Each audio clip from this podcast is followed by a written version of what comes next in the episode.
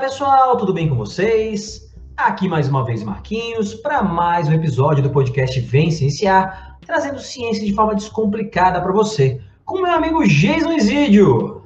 Olá Marquinhos, olá ouvintes, vamos juntos cienciar.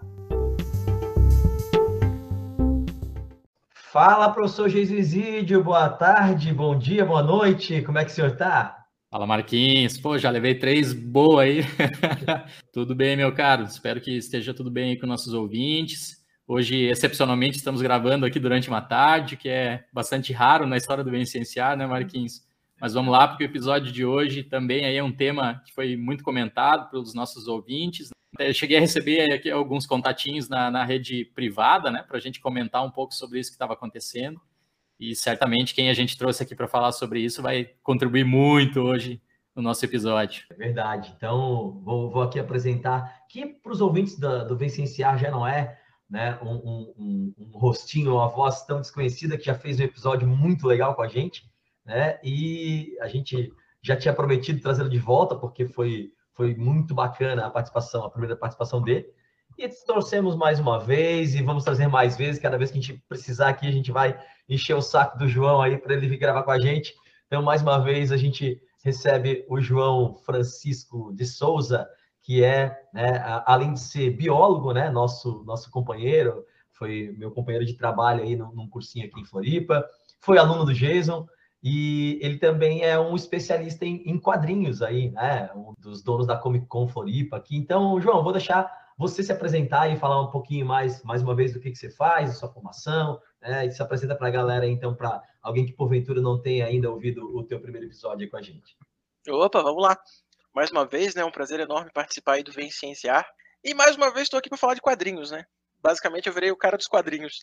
Mas faz sentido, considerando que, além da minha formação em biologia, né? Minha principal profissão sendo a de professor de biologia, eu também, como o Marquinhos falou, né, sou um dos caras por trás da Comic Con Floripa, que em função da pandemia, né, suspendeu os eventos, mas retornaremos presencialmente aí no final do primeiro semestre de 2022. A data eu ainda não posso revelar, ainda é um segredo a data, mas já posso afirmar que sim, retornaremos aos eventos presenciais.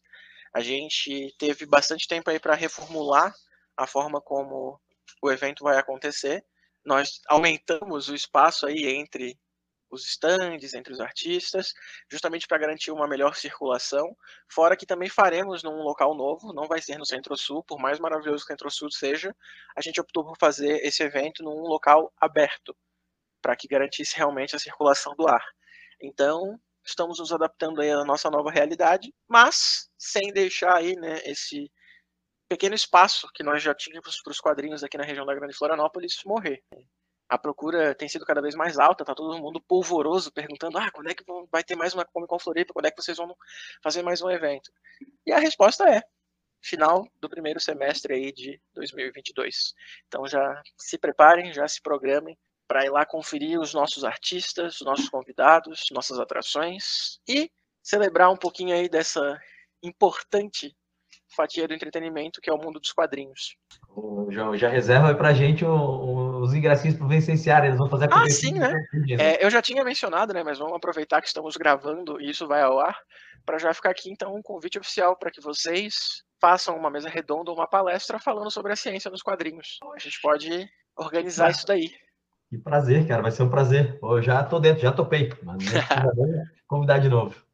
Então, ótimo, João, ter você aqui de novo conosco. Realmente, o episódio anterior aí, pessoal que não escutou, corre lá, dá uma, uma espiadinha, foi um episódio bastante legal, aprendemos muito aqui sobre biologia, especificamente a biologia que está retratada aí nos quadrinhos. E o motivo grandioso da volta do, do, João hoje aqui é porque ele realmente, sendo aí né, um expert em, em quadrinhos, e, e, eu e o Marquinhos temos né, essa, essa conduta aqui de sempre receber especialistas para falar sobre temas que, que a gente não domina. E, infelizmente, aí a gente teve um episódio não muito nobre que aconteceu na, na nossa sociedade recentemente, né, um episódio aí com um jogador da seleção brasileira de, de vôlei que fez realmente, acho que né, o João vai falar um pouquinho melhor disso, mas ele fez algumas confusões, né, ele, ele causou algum algum problema social aqui, depois a gente discute se isso é crime ou não. Então, João, você sendo um especialista, comenta um pouquinho para a gente, para quem ainda não sabe, né, o pessoal que estava aí de repente entretido, estudando algum outro assunto, vivendo as suas vidas aí corridas, de repente não sabe o que, que aconteceu, o que, que foi esse episódio envolvendo né, o jogador Maurício Souza da, da seleção brasileira de vôlei e, e aí o teu comentário a respeito sobre né, a postagem que ele fez, depois o pedido de desculpa, essa coisa toda. Uhum. Bem, acredito que se você não estiver vivendo numa toca sem absolutamente nenhum acesso a informações, sejam elas impressas ou digitais, vocês devem ter visto, né, que nas últimas semanas houve uma postagem nas redes sociais do jogador de vôlei Maurício Souza, comentando aí a sexualidade de um personagem dos quadrinhos. Nós temos aí o novo Superman, que na verdade é o filho do Superman original, né? O Jonathan Kent, assumindo o manto do seu pai. Um personagem relativamente novo no universo dos quadrinhos, principalmente pensando no fato de que ele finalmente cresceu, né? Ele passou ali da infância, chegou na adolescência e está descobrindo a sua sexualidade. Então, é um personagem em que nunca houve qualquer menção à sexualidade dele. E isso é algo que vai ser explorado de maneira inédita nos quadrinhos, né? Esse quadrinho especial escrito pelo Tom Taylor, que é um cara conhecido por outros gibis relativamente famosos aí mesmo, pessoal que não é né, da área, como por exemplo Injustiça, que são adaptações de quadrinhos do jogo de luta que tem para videogame. É o mesmo cara por trás. Então, ele partiu do pressuposto, né? Ele, no caso, o Maurício Souza, de que transformaram o Superman em gay e que era para a gente ver onde isso ia acabar parando, né? Que ah, é só um desenho, ah, é só um, uma história em quadrinho, vamos ver onde é que isso vai parar.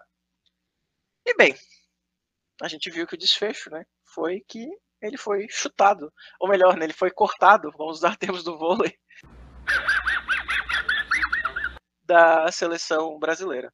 E muita gente, né, incluindo ele mesmo, acharam que isso, de certa forma, foi minar a liberdade de expressão. Bem, a liberdade de expressão dele não foi limitada, de forma alguma, tanto que ele fez a postagem, ele deixou bem clara né, a sua forma de pensar.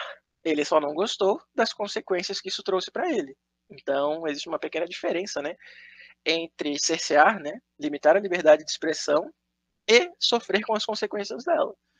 E acho que, nesse sentido, foi o que mais doeu nas pessoas, né? As pessoas acham que têm o direito de falar tudo o que querem, sem arcar com as consequências do que foi dito. Mas meu papel aqui é falar sobre quadrinhos, né? Não pretendo me prolongar muito falando desse caos deveras infeliz, vou chamar de infeliz para não chamar de coisa pior. Quer falar um pouquinho, né, sobre o histórico aí da representação do público LGBTQA+, né, nos quadrinhos. A representação do do pessoal queer nos quadrinhos. Inclusive, já é até bom deixar bem claro, né, que o termo queer, ele originalmente era utilizado de maneira pejorativa. É, durante ali a década de 90 nos Estados Unidos era muito comum os gays sofrerem o tal do gay bashing, que basicamente era uma forma de bullying com homossexuais. E aí foi cunhado o termo queer, né, para se referir àquelas pessoas como uns esquisitos, uns estranhos, que não se enquadravam ali no que era tido como normal. E hoje, o público, né, o pessoal LGBTQIA+, sempre vou me confundir com essa sigla, gente, me desculpa, são muitas letras, o meu, meu, minha dislexia às vezes troca elas. É, acabou se apropriando e ressignificando esse termo. Então eu mesmo vou utilizar várias vezes o termo queer, então saibam desde já que ele já não tem mais conotação pejorativa, tá, gente? Só para que, né, não venham daí dizer, ah, porque queer é utilizado para ofender. Não, eles mesmos já utilizam o termo, ressignificaram ele, então não achem estranho. Mas enfim, meu papel aqui é falar mais sobre quadrinhos. E é o que eu vim fazer, é o que eu gosto de fazer, é o que eu gosto de falar. E é importante já deixar bem claro que isso não é novidade. É, os quadrinhos, né, que são uma mídia transgressora, que são uma mídia que se propõe a abordar temas não abordados geralmente né, em outros meios mais comuns, como por exemplo é, a literatura escrita, né, os, nos romances e nos até mesmo veículos de mídia como jornais, eles sempre tiveram esse caráter transgressor, progressista, mas sempre, sempre, sempre tiveram problemas envolvendo alguns assuntos, dentre eles a sexualidade alheia. Lá por volta de 1950, na década de 50, foi criado o Código dos Quadrinhos, que foi meio que uma forma de autocensurar a mídia. É, ele foi criado como uma consequência direta de um livro chamado A Sedução dos Inocentes, do Frederick Werther, que falava justamente que os quadrinhos exerciam um importante papel na conversão das crianças ao homossexualismo, né, que era como eles chamavam, usando o sufixo ismo como se fosse a conotação de uma doença, de algo que precisasse ser combatido. O quê? Como?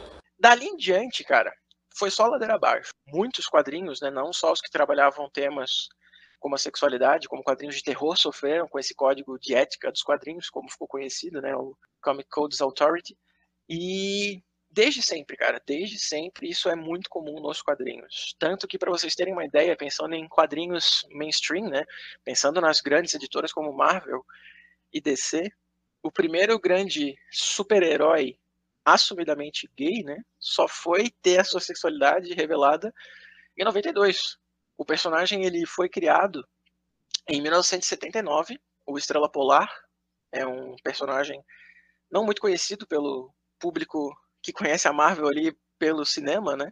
Mas ele faz parte de um grupo chamado Tropa Alpha. Ele já foi até membro dos X-Men e ele foi criado pelo John Byrne em 1979, já sendo homossexual porém, em função né, da baixíssima aceitação do público e da crítica a esse tipo de personagem nos quadrinhos, a sexualidade dele ficou em stand-by até que eles criaram vergonha na cara e resolveram lá em 92 dizer, não, ele é gay, ele foi concebido como personagem gay, mas agora que nós estamos revelando isso. Então sempre, sempre houveram problemas relacionados à sexualidade, né? Ou melhor, sempre houveram problemas com a sexualidade de personagens não heterocis normativos, né? Esse sempre foi um grande problema nos quadrinhos. Se tu fores analisar friamente os personagens mais famosos, né, que são não heterocis normativos, foram surgir ali pela década de 90, início dos anos 2000. Antes disso era sempre muito velado, sempre às escondidas, nada muito explícito. E, e, pensar, cara, que tudo isso começou, na verdade, né? Toda essa censura, essa autocensura gerada pelo Código dos Quadrinhos, começou com o terror, mas pensando nos heróis como o Batman. O Batman, né? Ele tem aquela visão de que ele é um aliciador de crianças desde sempre, né? Já que ele recruta os Robins. E em alguns quadros dos gibis ali da década de 50, tu tinha ele e o Dick, né, o primeiro Robin, deitados numa cama, conversando após acordar e tudo mais, que deixava meio que subentendido ali que, por exemplo, eles tomavam banho juntos ou que dormiam juntos e tudo mais. E aí, nesse sentido, esse o cara que escreveu esse livro, o Frederick Bertan, ele disse que os quadrinhos do Batman induziam as pessoas a se transformarem em homossexuais. E de lá para cá, é algo que se estende até hoje, né? Algumas pessoas ainda veem os Robins como personagens homossexuais ou que são gays exclusivamente por andarem com o Batman, ou que de alguma forma né, ele incentiva a pedofilia ou algo do gênero. E é uma imagem que é muito difícil de desconstruir, né? Preconceito é um troço que sempre é muito difícil de tu conseguir reverter. Aí agora o que acontece? Antes, né, do, do Jonathan Kent, do filho do Superman, ser revelado como uma pessoa bissexual, um Robin, né, o Tim Drake, também se assumiu bissexual. Então, aí já trouxe de volta à tona todas aquelas conversas de que, ó oh, meu Deus, o Batman tem ajudantes homossexuais, o Batman induz as crianças a se transformarem em gays. Sendo que, para começar a conversa, né, gay é uma coisa, bissexual é outra, as pessoas nem sequer sabem, ou pelo menos se dão ao luxo de tentar saber o que significam os termos. Mas, enfim.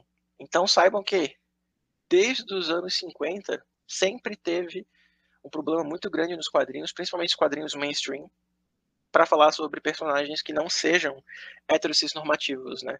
Então o problema não está na sexualidade em si, mas está na sexualidade das pessoas queer, está na sexualidade das pessoas LGBTQIA+. Oi, João. É, eu, estava pensando aqui que eu estava dando uma pesquisada esse final de semana sobre Eternos, né? Que é um lançamento da, da Marvel aí. E eu estava lembrando também, cara, que não sei se dá para a gente falar que é um personagem bissexual e tal, mas tem umas passagens que sugerem isso no Deadpool, né? Eu sou muito fã do Deadpool, isso. outra vez. tem umas passagens do Deadpool que sugerem que ele teve experiências, né, é, é, com outros homens e tal. Então é, é engraçado, assim, porque Deadpool puxa muito pro humor, né? Não sei se vocês chegaram a acompanhar, né, mas muitos críticos, entre aspas, e coloca muitas aspas aqui, já tiveram, né, já tomaram os Eternos como sendo o grande flop, né, a grande falha da Marvel. E um dos motivos do porquê já se lançou essa ideia é um dos personagens, um dos Eternos, o Fastos, por ser um personagem gay, ser um personagem queer. E aí só daí, já, meu Deus, o filme não presta, o filme é ruim. Então, só mudou a mídia, né? Os personagens foram adaptados por uma outra mídia, que são os é o cinema, são os filmes. E ainda assim já vem a destilação, né, de chorume em cima da, de uma obra que nem sequer foi consumida. Acho que aqui no deve ter sido lançada, acho que foi essa sexta ou essa quinta. E antes disso, o pessoal já tava dizendo: ah, não, é um flop, é um flop, é um flop. Cara, tu nem assistiu o bagulho ainda, como é que tá dizendo que é ruim? Pelo amor de Deus, cala essa boca. Talvez seja ruim, eu não assisti o filme ainda, mas definitivamente não vai ser ruim porque tem um personagem gay ali no meio, pelo amor de Deus. É complicado isso, realmente, João. E só pegar um, um pedacinho aqui da fala, Marquinhos, antes de a gente seguir no, no episódio, que eu acho que é, é bastante importante porque o João falou algo espetacular, né? No, no caso específico aí do, do, jogador de vôlei, ele exerceu o seu direito à liberdade de expressão, porém ele não gostou dos resultados, e é exatamente isso.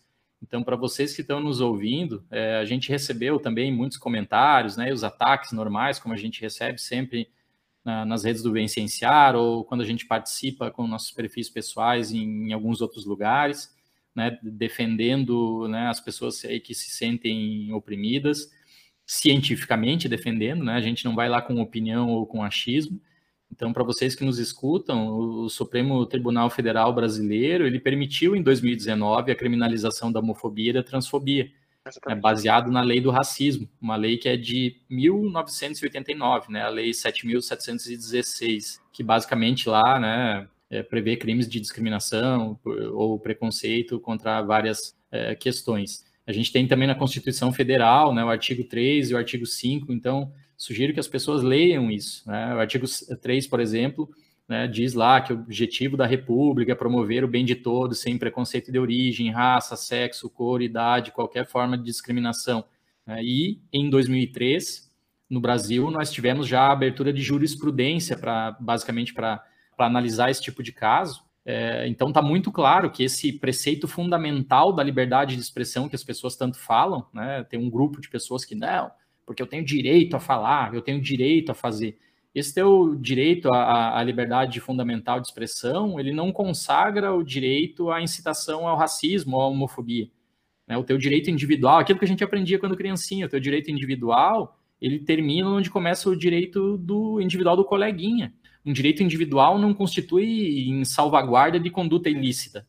Né? Exatamente. Quando você tem aí delitos contra a honra de uma pessoa, seja né, o sexo, a, a raça, a cor e coisas nesse sentido.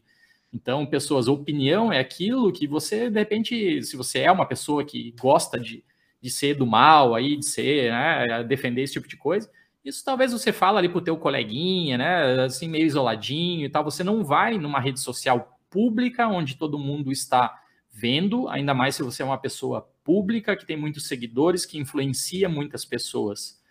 A partir do momento que você colocou é, essas coisas que são crimes, né, baseado na, na lei que eu acabei, nas leis que eu acabei de dizer agora, são crimes.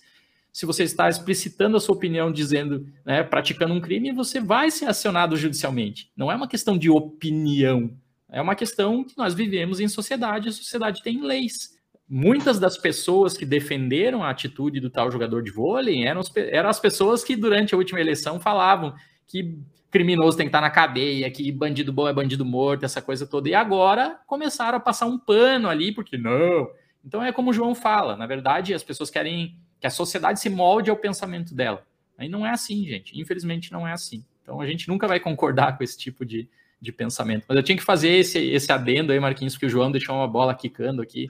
Cara, é bem simples, né? A partir do momento que tu entende que tu vive em sociedade, tu entende que o teu pensamento individual, único e pessoal, ele não é transferível às outras pessoas. Vai existir um código de conduta que vai se estender a todos que fazem parte dessa sociedade e você tem que se adequar a ele. É, a fala do Jason, ela é perfeita. É como a gente aprende quando criança. A minha liberdade vai até onde ela fere a liberdade do meu vizinho, a liberdade do meu coleguinha. E não é difícil de entender esse conceito, gente. Não, definitivamente não é difícil de entender esse conceito. O Jason lembra disso de quando ele era criança. Olha só. Ele falou, ah, quando é assim eu ouvi dessa forma. Pô, se ele é um marmanjo adulto barbado. Siricaita barbuda! e consegue reproduzir uma fala que ele ouviu quando era criança, é possível que um marmanjo adulto barbado que nunca ouviu essa expressão na vida não consiga entendê-la depois de adulto, né? É, então, é uma situação muito complicada, cara. É uma situação muito delicada. É, é basicamente aquele pensamento da bolha, né? Enquanto é, as coisas é, não estiverem dentro da minha bolha, o mundo não funciona da maneira correta. É, esse pensamento aí da, da, da liberdade de expressão vale para a liberdade em geral. A, a, liberdade de não tomar vacina.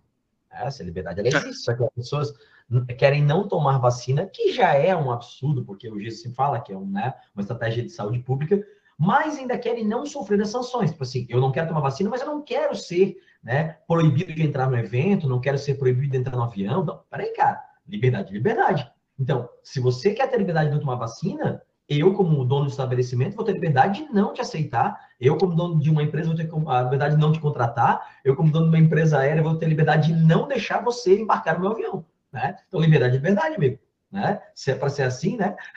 então as pessoas, cara, é, é, o que vocês acabaram de falar. É só quando é o que convém para mim. Não, cara. Então, já vou aproveitar o teu gancho que falou sobre eventos e já deixar bem claro que com ou sem passaporte de vacinação, você só entra na Comic Con Floripa vacinado. Aí, Olha Aí, só que bacana. Cara, Esse é um outro fator. que bom que tu mencionou isso. Eu tinha até esquecido de falar sobre. Bom, então, meu, sem vacininha, bom. Sem eventinho. Exatamente. O evento é meu, é privado. Né? Exatamente, né? é um evento privado, eu que estou injetando Exato. dinheiro ali para executar. Então é, é, aquele ditado, não gosta das minhas regras, não participa do meu evento. Não participa do meu evento, perfeito, é assim, cara. E aí, aí porque as pessoas vão nessa liberdade de expressão e acham que pode soltar fake news por aí, né? Porque começa, a gente teve, cara, assim, ó, é uma parada absurda, assim, o que a gente passou e, e, e, teve que argumentar com essa, esse episódio aí do, do Vicenciar, porque a galera jogando fake news, botando é, palavras na boca de um cara, que é o Luc Montagnier, que é um ganhador do prêmio Nobel, dizendo que ele falou mal da vacina. Eu mostrei para eles a, a reportagem que isso era fake news, mas não, porque ele falou. Então, é a pós-verdade, né? Só é verdade a partir do momento que confirma aquilo que me deixa confortável. Exatamente. Se não me deixa confortável, isso não é verdade. Né? Então, só é verdade se confirmar aquilo que eu acho, aquilo que me deixa confortável. Cara, e, e pensar que a gente, se não é o maior, é um dos maiores países que vacinam a nossa população, cara. No nosso calendário de vacinação, bicho, ele é fantástico. Ele cobre a vida inteira da pessoa. Tu tens vacinas gratuitas para a maior parte das principais doenças infecto-contagiosas que assolam aqui o território nacional. E são pessoas que se vacinaram a vida inteira, tem o cartãozinho lá deles do SUS, com todas as vacinas, que agora vieram bancar de especialistas, né? Porque afinal de contas todo mundo agora sabe como se produz vacina, aparentemente. Se eu perguntar para qualquer um deles qual é o efeito da vacina, né? Como que age uma vacina da forma mais simples possível, assim, ó, resume para mim como atua uma vacina no organismo. Um cara desse não vai saber me dizer. Aí vem me dizer que, sei lá, a vacina causa síndrome da imunodeficiência adquirida ou alguma outra merda do gênero. Aí espera que a gente tenha paciência para lidar com esse tipo de coisa, né, cara? Pelo amor de Deus. Ah, cara, eu até, até tava comentando aqui antes de começar a gravar que eu tava lendo alguns comentários, né, nesse, nessa postagem sobre o pacto pela vacinação. E, cara, vocês têm uma paciência de jogo muito grande. Olha, que bom que vocês lidam com humor com esse tipo de situação, assim, ó, porque eu já ia ter gasto pelo menos o valor referente a uma consulta de três meses com a minha terapeuta, porque, olha, Fora os xingamentos que tem no, no, no na DM, ali, ah, vocês não são cientistas nada, vocês não sabem nada de ciência. Não, Aí pergunta não... para eles como é que funciona o método científico. Nunca nem, nem sabem quem é o Descartes, né, cara? Bom, ô, João, mas eu sei que você já comentou uh, um pouco aqui sobre a história né, do quadrinho em si que gerou toda essa polêmica, mas não sei se você consegue dar para a gente alguns detalhes a mais assim sobre a história. Na verdade, acho que você já falou, né, porque o, o, é Jonathan Kent, né? É isso? É, é o John do... Kent, é o filho do Superman, do Clark Kent, que todo mundo conhece, que uhum. continua sendo o varão que representa aí todos esses velhos flácidos que por algum motivo se vê espelhados no Superman.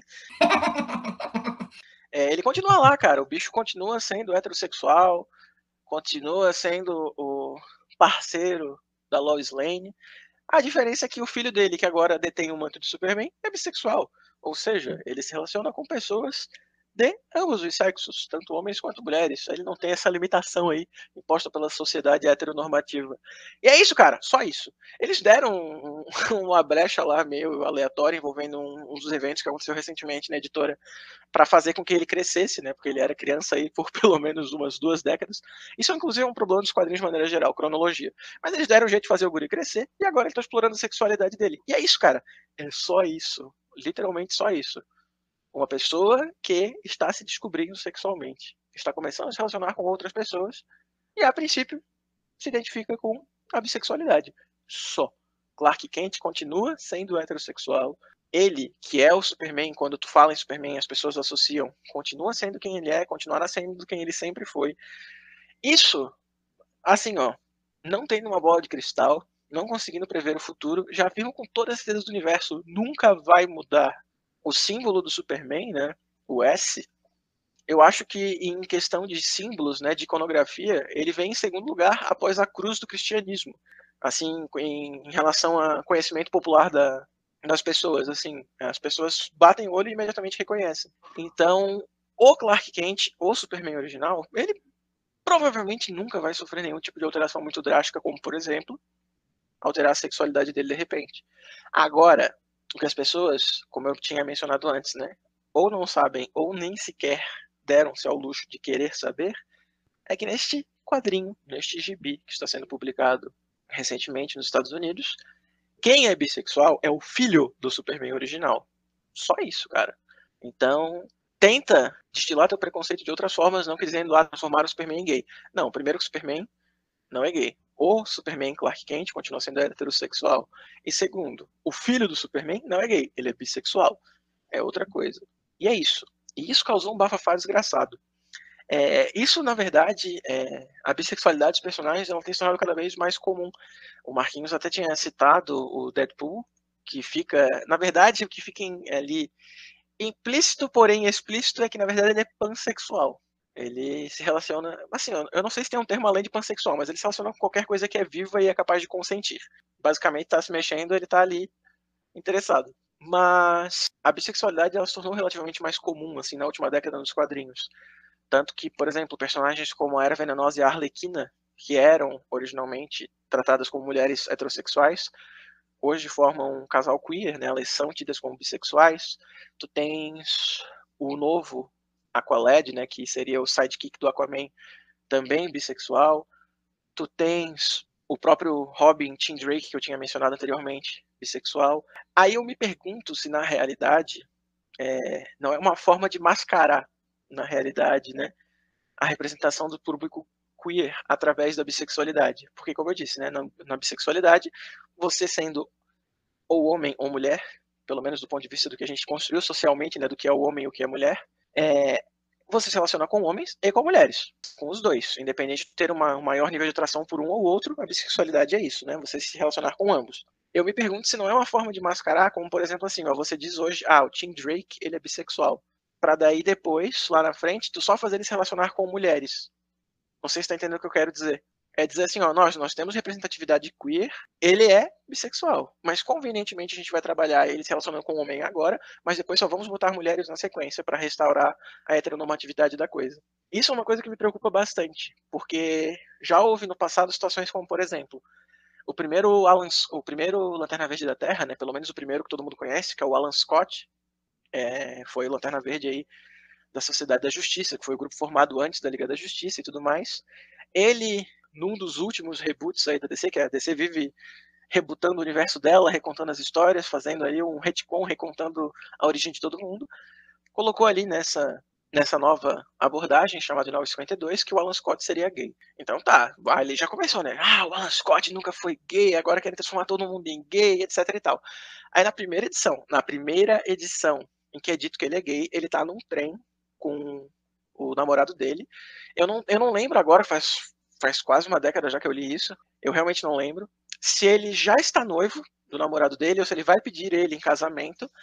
E aí acontece um acidente, o trem explode, o namorado dele morre, barra noivo dele morre, e nunca mais é tratado da sexualidade do cara. Então, tipo, ah, ele é gay, olha só, ele tem um noivo barra namorado gay. Vamos matar ele na primeira edição e nunca mais trabalhar isso. Então, assim, eu inseri a sexualidade do cara, assim, ó, nossa, representatividade, tem um lanterna verde que vai ser gay. Mato o parceiro dele e nunca mais trabalho a sexualidade. Cara, isso não é representatividade, né? É, tem que se mascarar muito, né? Teve uma galera, os alunos que vieram, ah, não, mas não existe super-homem um bissexual. Eu falei, gente, para começar, não existe super-homem.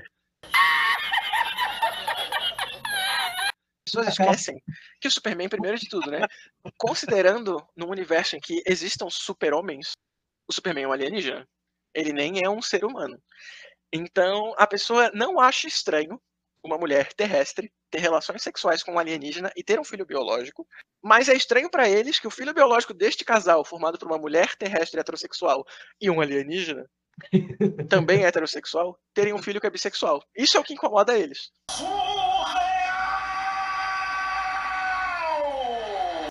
Eu não sei se tem um termo para atração por seres extraterrestres, talvez tenha. A gente tem uma expressão para tudo, é, eu que não conheço, mas a pessoa defende ali a alienigenofilia, vou chamar assim por falta de termos técnicos oficiais, mas acha absurdo a pessoa ser bissexual ou homossexual ou se enquadrar em qualquer uma das outras letras aí do LGBTQIA+. Então é muito estranho, cara. Eu, eu, sinceramente não entendo o que se passa na cabeça dessas pessoas. É um troço realmente perturbador. Eu acho que Freud explica. então, João, a gente puxando aqui para alguns aspectos mais biológicos, né? Tive já episódios com, com alunos e tal que vêm me perguntar, pô, Marquinhos, fui doar sangue e não pude doar porque na, no questionário lá eu disse que sou homossexual, sou bissexual e o sangue foi recusado. Então depende muito também de quem está fazendo a entrevista, mas ainda tem esse preconceito, né? Essa ligação, né, João, com, do, do HIV com o público, né, com, com, com, a população, né, LGBTQI+, né? É, isso historicamente, né, no início lá nos Estados Unidos se achavam que, que no início se achava que o HIV era doença exclusivamente de, de, homossexuais, ou então que homossexuais tinham mais chance de pegar. Até hoje ainda tem alguns, algumas literaturas que falam isso, uma parada muito absurda, né? Mas, então tem, eu não sei como, se tem alguma, algum retrato disso em algum ponto dos quadrinhos, né, relacionando aí questão de, de uma, uma, orientação sexual com, com não, não heteronormativa, né, com doença, algum tipo de doença. É, no passado, ali no final da década de 80, é, existiu um vilão da DC Comics. Confesso que eu não sei se ele é utilizado até hoje nos quadrinhos, eu particularmente nunca mais vi, que é o Hemoglobina. Já começa com o nome, para quem é da área, né, sabe que são os glóbulos vermelhos, né, os eritrócitos responsáveis pelo transporte de gases do nosso corpo. Mas enfim, ele era um vilão que voluntariamente é, transmitia HIV a seus inimigos através de arranhões. Então tinha essa visão bastante estereotipada, né, do, do gay sendo portador de HIV responsável pela disseminação do vírus entre a população. Inclusive tem um filme muito bom é, eu esqueci o nome dele em, em, português, mas em inglês é And the Band Played On. Acho que a vida continua e a vida segue, ou algo do gênero, que mostra ali o início da epidemia do, da AIDS nos Estados Unidos, né, quando ainda nem sequer tinha nome para a doença. E adivinha, os alvos, né, tidos como ali os principais disseminadores, foram quem? Os gays. Então, é, é que os quadrinhos, né, por mais transgress, transgressores que eles sejam, por mais que eles sejam uma mídia aí que permite abordar alguns problemas da nossa sociedade, ele também acaba refletindo muito dela. E nesse sentido, né, isso foi levado para os quadrinhos. Porra, tem um vilão que transmite HIV através do arranhão, cara. Olha só o nível de perturbação. Fora que nessa época ali, final da década de 80, é, tu teve até a primeira grande revelação aberta de um personagem homossexual, que era o Estanio. Ele tinha um, um nome latino, acho que ele é peruano, se eu não me engano, que assim, ó, ele é assim, ó, o auge do estereótipo do homem gay, assim, ele é completamente espalhafatoso, tem a fala afetada, então tu passou a ter o personagem ele representado nos quadrinhos, abertamente homossexuais, né, abertamente não heterossexuais normativos, mas representado de uma maneira completamente estereotipada, é, sempre como alvo de piadas, assim, ah, olha que engraçado o gay no quadrinho, sabe? Não era uma representação séria. Tanto que um nome que muitos talvez conheçam, né? Neil Gaiman, ele foi um cara que ali no início da década de 90, quando ele começou a escrever Sandman, que até agora está sendo adaptado para Netflix, é, vai ter uma série, bastante ansioso por ela, inclusive, que no primeiro volume ele no primeiro volume compilando as primeiras histórias e tal, primeiro arco da de Sandman, ele retratou de uma maneira digna uma mulher trans. Foi, ele disse assim, ó, cara, eu não vejo representações dignas, não estereotipadas do público queer e eu vou adicionar isso nos meus quadrinhos. Tanto que até na lápide da personagem após a morte dela, tem o nome dele de batismo e aí é escrito por cima em tinta, né, o nome dela, que é Wanda, que é quem ela é, que é como ela se enxerga, né? E isso foi muito bacana, tanto que recentemente o, o Neil Gaiman, inclusive, ele é muito ativo no Twitter. Uma, uma mulher trans escreveu para ele: Poxa, é, eu tô lendo é, Game of You, que é o nome do arco onde acontece a passagem, onde tem a Wanda. E eu achei muito legal que você tratou ela como sendo um humano. É, ela até pediu desculpa, assim, ah, por falar disso e tudo mais. Esse cara, tu não tem que pedir desculpa. Eu te agradeço, na verdade, por tu vires aqui abertamente, de maneira tão corajosa, falar que tu és uma mulher trans e que tu sente orgulho disso. Então, foi ali na década de 90, no início da década de 90, ali, 92 até 95, que se começou a ter uma visão menos estereotipada e mais humanizada das pessoas não heterossexnormativas. Mas ainda assim, são personagens, números muito irrisórios ainda, assim, são personagens que são pouquíssimo representados. Ah, sei lá, cada 10 personagens, ainda 9 são personagens heterocis normativos.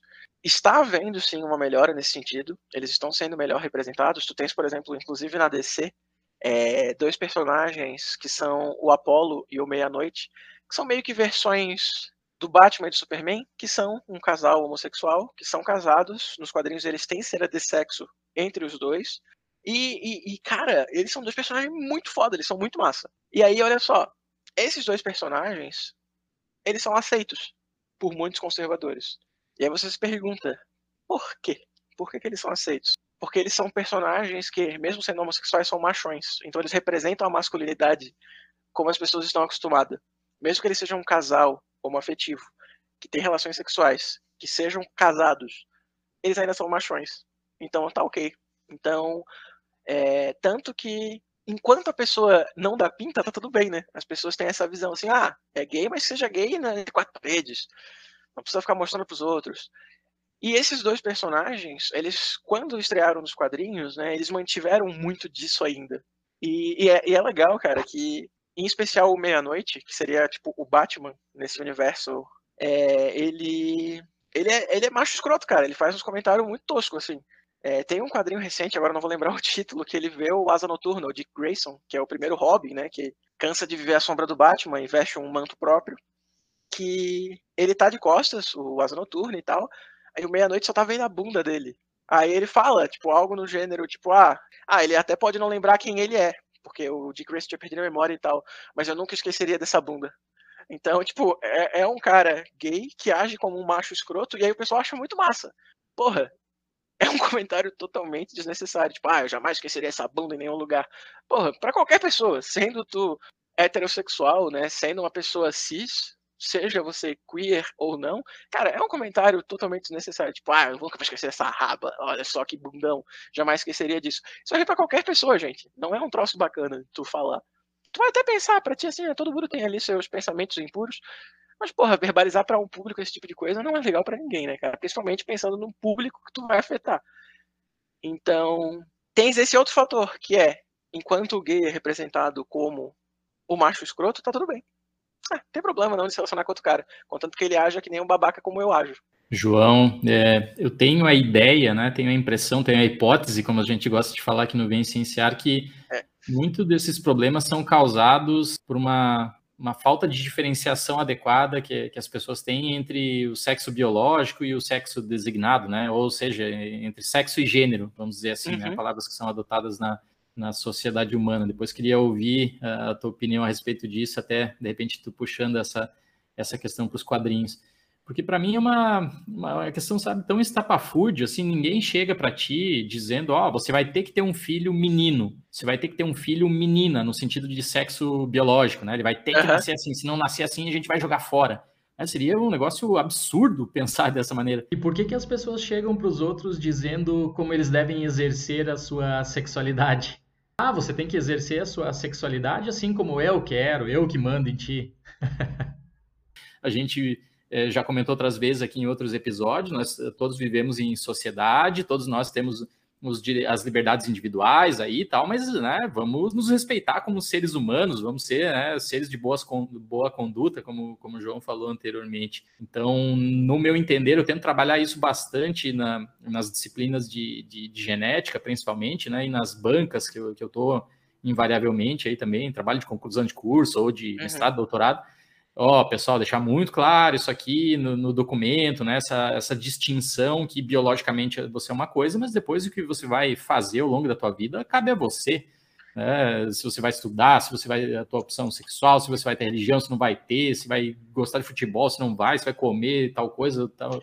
Bom, aí são escolhas que você faz durante a tua vida e cabem a você, desde que você não desrespeite aquela sociedade onde você está vivendo, né? Que os teus limites não superpassem aí os limites do, do teu coleguinha. Mas queria ouvir tu comentando a respeito. Então, o próprio termo homem e mulher fomos nós quem socialmente atribuímos que o homem é aquele que nasce com a, o aparelho genital testicular e a mulher é aquela que nasce com o aparelho genital ovariano. Nós atribuímos dessa forma. Para nós, homem é de um jeito, mulher é de outro. Isso fomos nós que atribuímos a genitália. Ponto. Não tem nenhuma partezinha do nosso genoma que diz assim, ó, se você tem testículos, você é homem, se você tem ovários, você é mulher. Não. Até porque a definição cromossômica de sexo é uma coisa e a biológica é outra. Quando a gente fala, né, se você nasceu com a genitália testicular ou com a genitália ovariana, a gente está se referindo ao sexo biológico. Você está falando a anatomia e fisiologia do organismo. Agora, o sexo cromossômico é outra coisa. E é aí que entra aquele discurso, né? Ah, porque só existe XX e XY é, é, muito comum ver é, essa galera usar essa, essa, essa máxima, né? Usar a biologia para justificar seus preconceitos. Como se não houvessem indivíduos X0, como se não houvessem XXY, XYY, como se não houvessem outras variantes que não são XX e XY, né? Sendo XX o que a gente usualmente atribui à mulher, que é o indivíduo que nasce com a genitália ovariana, e o XY é o indivíduo do sexo masculino que nasce com a genitália testicular. Então, as pessoas sequer têm noção da diferença entre sexo cromossômico e sexo biológico. E as uhum. pessoas usam né, essa, essa classificação biológica para justificar preconceito. Fora que o terceiro termo que entra nessa história, né, que é a sexualidade, também é uma construção completamente social. Quando tu pensa na reprodução dos indivíduos na natureza, né, tu tens indivíduos com genitália ovariana e com genitália testicular, que produzem gametas que são compatíveis através da fecundação de gerar um novo indivíduo. Beleza, estamos falando de reprodução biológica, só isso. Só que a gente sabe que, olha, você posso estar cometendo um erro? Posso. Mas vou dizer que a grande maioria dos humanos hoje existentes no planeta não vem o sexo só como uma forma de reprodução. Então, não adianta vir com essa de, ai, ah, porque homem com homem não faz filho, mulher com mulher não faz filho. Pode ser, né? Porque, cara, é uma porcentagem muito, muito, muito pequena de pessoas na face da Terra que buscam o sexo único exclusivamente como forma de reprodução. Se na natureza outros animais procuram sexo com outros motivos, não somos nós, os humanos, que não faríamos o mesmo, né? Então, vamos deixar um pouco também da hipocrisia de lado. Mas voltando à sexualidade, cara, eu queria fazer um comentário, não necessariamente ligado aos quadrinhos, né? Mas ligado a pesquisas em gênero e sexualidade, onde existe uma, uma importante pesquisadora, uma mulher, a Margaret Mead, que analisou alguns povos é, considerados primitivos, né? E começou a analisar nesses povos como que se dão essas relações de sexo e sexualidade. E ela percebeu que, por exemplo, nos Chombuli, Chambuli, Chombuli, eu não sei pronunciar, gente, já peço desculpas, que são um povo de Nova Guiné, o que a gente socialmente atribui ao sexo feminino são comportamentos dos homens, e o que a gente atribui aos comportamentos masculinos são vistos nas mulheres. Por exemplo, é, os homens são os que se pintam, se vestem, que usam boa parte do seu tempo para se destinar ao culto ao corpo, que nas nossas sociedades, né, geralmente são associados às mulheres. Quando tu pensa no papel do homem e da mulher nas sociedades, principalmente é, ocidentais, é a mulher quem gosta de usar adereços, gosta de pintar. Isso é um estereótipo, tá, gente? Só que eu estou falando como usualmente é visto nas sociedades ocidentais. E nos, é, nos Chambuli, são os homens quem fazem isso. Enquanto as mulheres é que são mais práticas, são elas que trabalham, são elas que garantem o sustento da família. Então, são as mulheres que executam funções que são atribuídas aos homens nas sociedades é, ocidentais. Então, é, o termo homem e mulher, né, o masculino e feminino, ele é muito elástico e varia muito de um de uma civilização para outra, de um povo para outro. E aí a gente volta naquela máxima de minha forma de pensar, né? Como as pessoas educadas dentro da nossa sociedade ocidental veem que mulheres desempenham um papel X e homens desempenham um papel Y. Sim, eu usei essas letras em função dos cromossomos sexuais. Olha só como eu sou astuto. É, eles acham que isso vai ser dessa forma no mundo inteiro. E não é assim, gente. Não é. Existem outras realidades, existem outras formas de pensar, outras formas de agir. E tá tudo bem, cara, tá tudo certo. Diversidade é importante. Nós aqui que somos da biologia sabemos o quanto a diversidade genética é importante para a preservação de uma espécie. Quanto maior a variedade genética de um organismo, né, dentro de uma população de, de organismos, maior a sobrevivência deles. Variedade genética não necessariamente vai estar ligada à sobrevivência, né? Mas, cara, é um dos fatores mais importantes aí para garantir a sobrevivência frente a, por exemplo, pandemias. É, alguns genes podem se tornar mais resistentes ou não, né? A alguns tipos de infecção. Então, variedade genética é um troço muito importante. E da mesma forma que a variedade genética é importante, variedade biológica e de pensamento também são igualmente importantes, gente. É, diversidade é importante. A gente não, não vive como organismos 100% idênticos uns aos outros. E eu acho que cada vez isso fica mais evidente. Resta as pessoas entenderem também que as formas de pensar são plurais, cara. E é tão simples, né? Se tu consegue distinguir que, sei lá, o Marquinhos gosta do time de futebol A e o gosta do time de futebol B e eu não poderia cagar mais para futebol, tu consegue entender que o que é atribuído aos homens e às mulheres muda de acordo com o tempo, muda de acordo com a sociedade que tu está trabalhando. São termos que são passíveis de sofrerem ressignificações. Então, é isso, né, cara?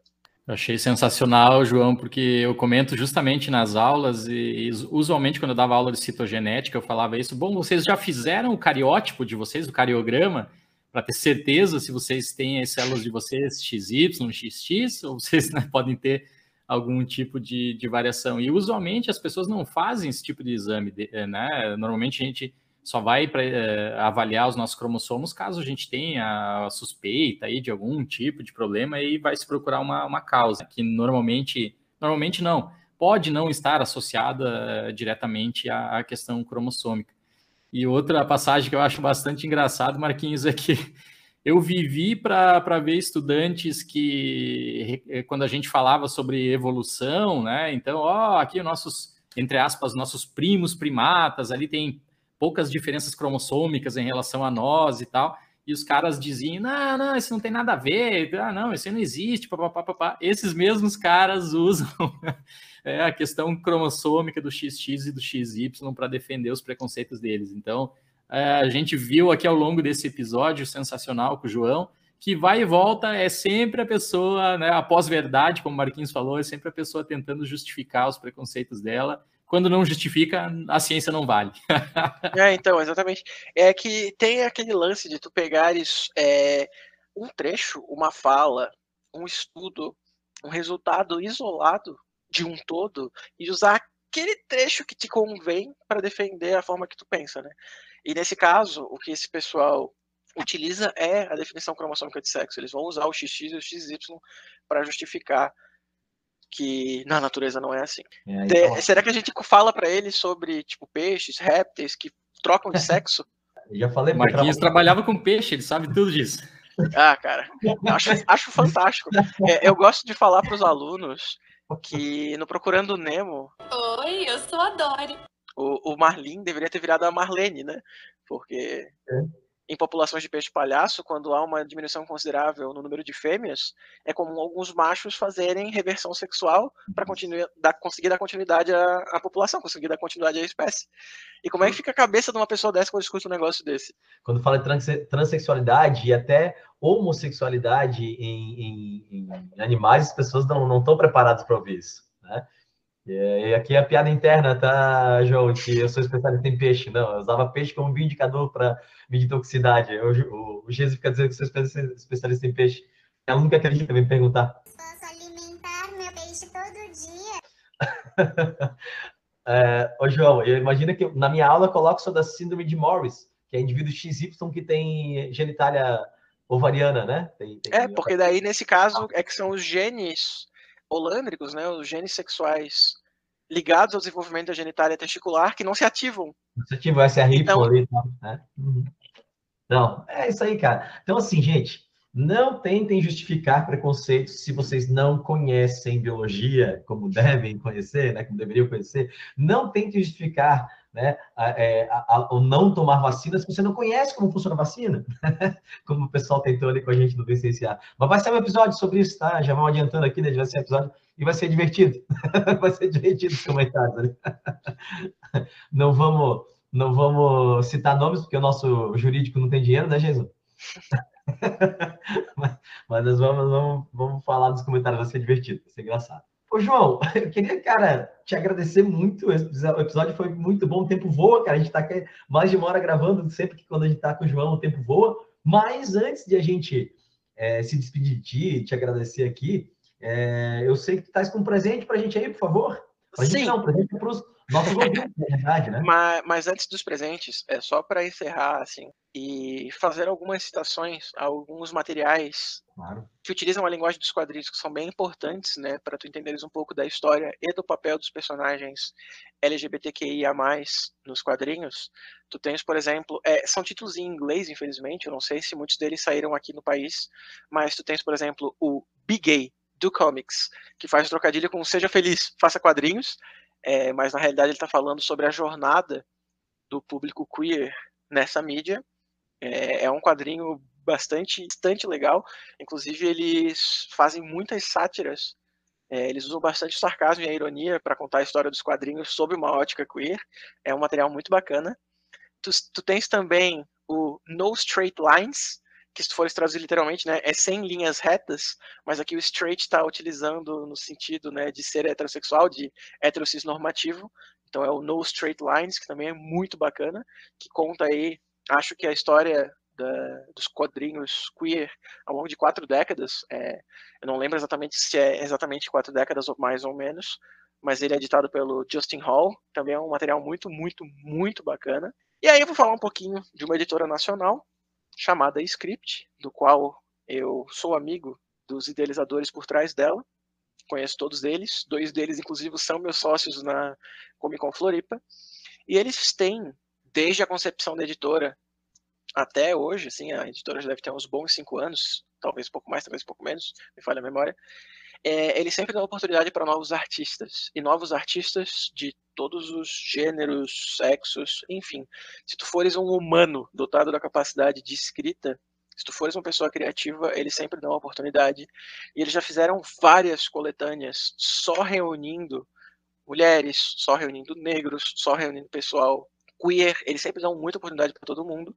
E recentemente, eles lançaram um material chamado Quadrinhos Queer, que é uma coletânea aí organizada por um pessoal muito bacana, dos quais eu conheço apenas o Guilherme Smith pessoalmente, que já teve também na CC Floripa, que reúne aí, é, são mais de 60 convidados, é, onde tu tens textos, quadrinhos, que vão justamente celebrar o pessoal que não se enquadra aí no, no que a gente chama de heterocis normativo, que são extremamente competentes em fazer quadrinhos. E é um material muito bacana que eu vou deixar aqui com o Marquinhos e com o Jason para sortear aí entre os ouvintes. Aí as regras de como você poderá ganhá-lo de presente ficará a cargo deles.